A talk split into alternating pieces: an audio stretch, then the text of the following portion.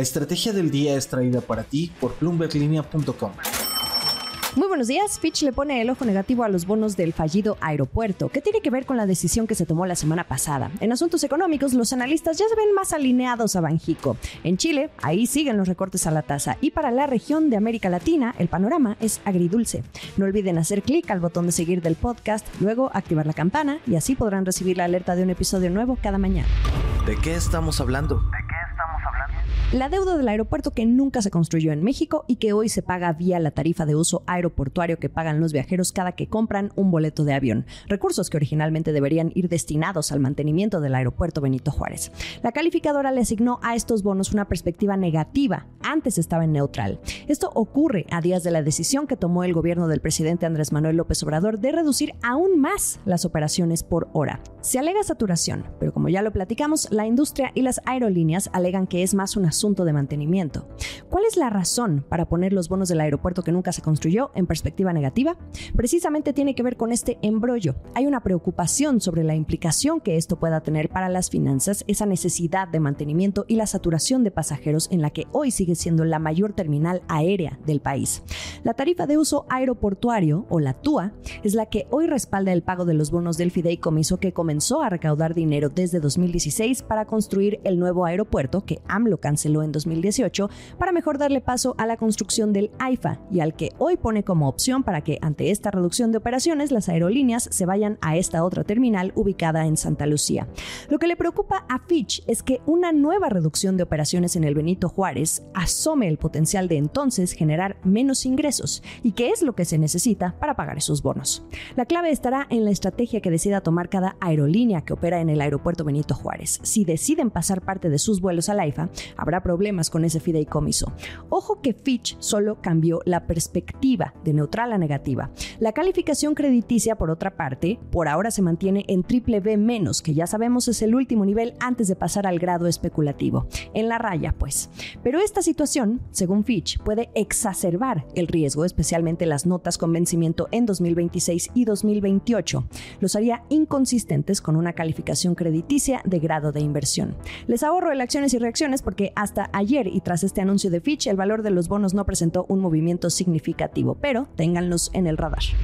Esto es el dato del día.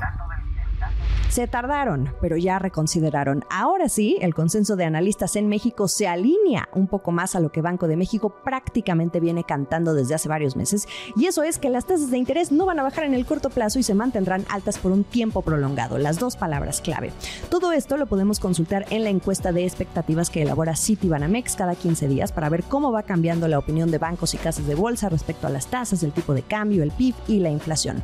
Bueno, después de ocho encuestas consecutivas, de ver que la mayoría pensaba en un recorte de tasas este año, ahora esto cambia. Es más, en la encuesta lo ponen así en su primera línea.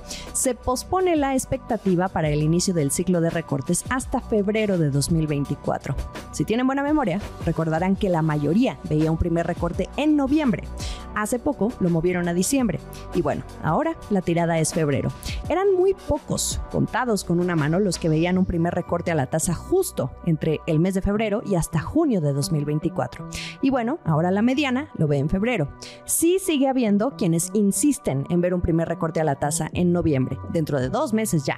Pero ahora son estos los contados con una mano. BNP Paribas, B por Más, Itaú, Oxford Economics y XP Investments. ¿Y cuál es la razón para que el consenso piense en un primer recorte hasta febrero y ya no en noviembre? Sencillo, las minutas de la última reunión de política monetaria y la conferencia de prensa de apenas hace unos días la gobernadora Victoria Rodríguez dijo textual que la discusión de si se va a disminuir o no la tasa de interés todavía no está sobre la mesa. Así que ya era de esperarse este cambio de expectativa en la encuesta Citibanamex. América Latina.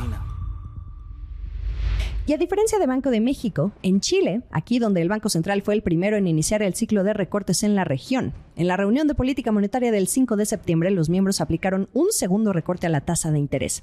Van como en resbaladilla. Eso sí, no tan fuerte como el primero, que había sido de 100 puntos base en julio, esta vez fue de 75 puntos base. La decisión fue unánime y ahora la tasa se ubica en un nivel de 9.5%. Chile es un país que ya logró aplacar a la inflación después de un ciclo también muy agresivo de alzas que inició en julio de 2021. Lo máximo que llegó esta tasa aquí en Chile fue a 11.25% y bueno, ahora baja a ese nivel de 9.5. ¿Y qué es lo que se busca al bajar la tasa ahora que la inflación está controlada? Estimular la actividad económica. Al interior del Banco Central chileno, ven una evolución favorable del escenario macroeconómico y que en el corto plazo esta tasa de interés va a continuar con la trayectoria delineada. La realidad es que nada que no supiera el mercado ya, de un total de 22 economistas encuestados por Bloomberg, unos 13 estimaban ese recorte de 75 puntos base. El último sorbo. Y ya que nos quedamos en América Latina, no está de más platicarles del reporte que acaba de publicar la CEPAL, la Comisión Económica para América Latina y el Caribe. Más allá de los vientos a favor que se miran para que México crezca 3% o incluso más en 2023, a nivel región el escenario es agridulce. La CEPAL dice que los países de Latinoamérica seguirán enfrentando un panorama de bajo crecimiento. Se espera que el Producto Interno Bruto regional crezca 1.5% en 2024 y esto es levemente inferior al 1.7% estimado para este año. Hacen énfasis en la relación deuda-PIB, que si bien ha bajado, permanece en niveles elevados y en un entorno de altas tasas de interés externas e internas, más una caída esperada de los ingresos tributarios producto de un menor crecimiento, esto lleva entonces a un limitado espacio fiscal.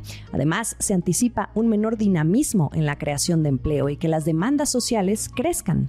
Para 2024, la proyección se mantiene. Se prevé que el contexto internacional continúe siendo poco favorable, con un crecimiento del PIB y el comercio mundiales muy por debajo de los promedios históricos.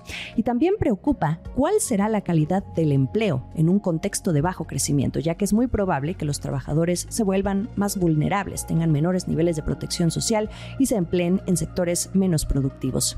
¿Y cómo está la tabla respecto de 2022 frente a lo que se espera este 2023? Fíjense, América del Sur creció 3.7% en 2022, pero este año solo lo haría en 1.2%. Centroamérica y México, menos doloroso, pero aún así pasan de 3.4% que crecieron en 2022 a 3% en 2023. Y el Caribe, sin incluir a Guyana, pasaría de 6.3% que creció en 2022 a 4.2% en 2023.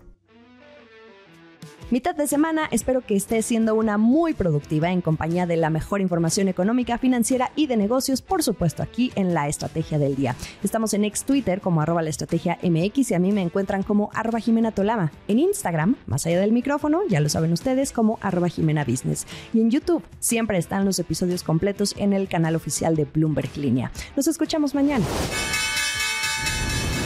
Esta fue la estrategia del día, escrito y narrado por Jimena Tolama, producido por Arturo Luna y Daniel Hernández. Que tengas un día muy productivo.